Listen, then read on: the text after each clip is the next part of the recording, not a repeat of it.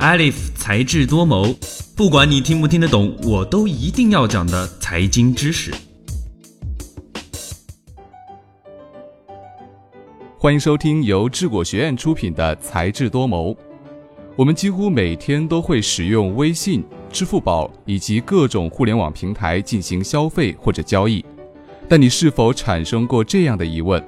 我存在互联网平台里这些用来消费的钱？他们仅仅是乖乖的存在账户里，还是产生过其他的价值呢？在了解这个问题之前，我们必须澄清一个概念，那就是第三方支付平台上的余额看起来是你的，但其实是他的。就以支付宝为例，上个月底张三向我借了两百块钱，这个月张三还钱，通过支付宝账户向我转账了两百块。随着支付宝到账的钱币落袋声，我的账户也自动的接收到了这笔钱，钱到了我的支付宝账户上，然而事实上却存放在支付宝公司的商业银行户头上。由此啊，一个非常关键的概念就出现了，那就是备付金。顾名思义，备付金就是预备支付的资金。互联网平台用户存储在线上可以随时取用的资金，也就是备付金。现在，我国的支付宝用户已经超过了九亿，用户们存储备付金的数额是非常庞大的，而且平台用户每天都会进行线上转账，这就代表着像支付宝这样的平台将会帮助大量的用户持续性的存管大量并且稳定的备付金。支付宝这样的线上平台会在各地的银行当中开辟支付宝的专门账户，然后把线上用户的备付金全部存入支付宝名下的备用金账户当中，吃银行的利息。这样的利息也是支付宝这一类互联网平台非常重要的一项收入。在二零一七年一月份，央行就要求支付机构将备付金交存至央行的专用存款账户。当时首次交存比例为百分之二十左右，到了二零一七年末，央行决定从二零一八年起将支付机构客户备付金集中交存比例提高至百分之五十左右。到了二零一八年六月底，央行再次宣布，自二零一八年七月九号起，要求支付机构客户备付金交存比例逐月提高。中国人民银行支付结算司去年底下发。关于支付机构撤销人民币客户备付金账户有关工作的通知特级文件，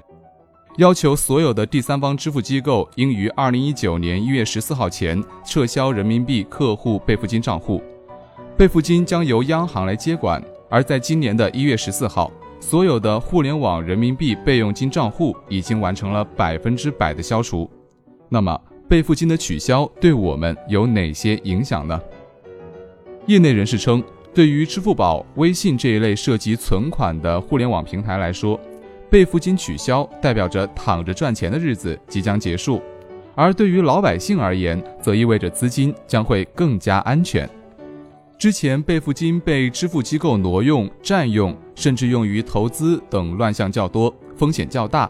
因此监管机构才会大力推动支付机构备付金集中存管。现在。央行要求备付金账户全部撤销，这将彻底结束支付机构躺着赚利息的好日子。之前，支付机构借助大量的备付金，可以从银行收取大笔的利息，大型支付机构一年的利息可超百亿元。客户备付金对于支付机构而言是一笔巨大的资金池，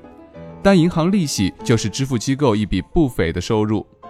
资金集中收缴之后，无法获取沉淀利息，将面临着利润减少和与银行议价能力减弱的双重困境。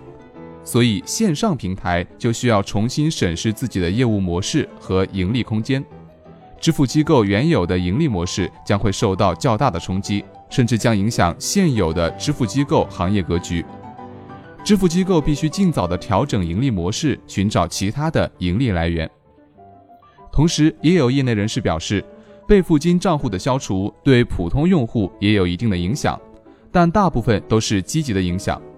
央行进行规范管理，可以消除用户的安全隐患，提高资金的安全性。这项规定对于我们消费者快捷支付的体验影响不大，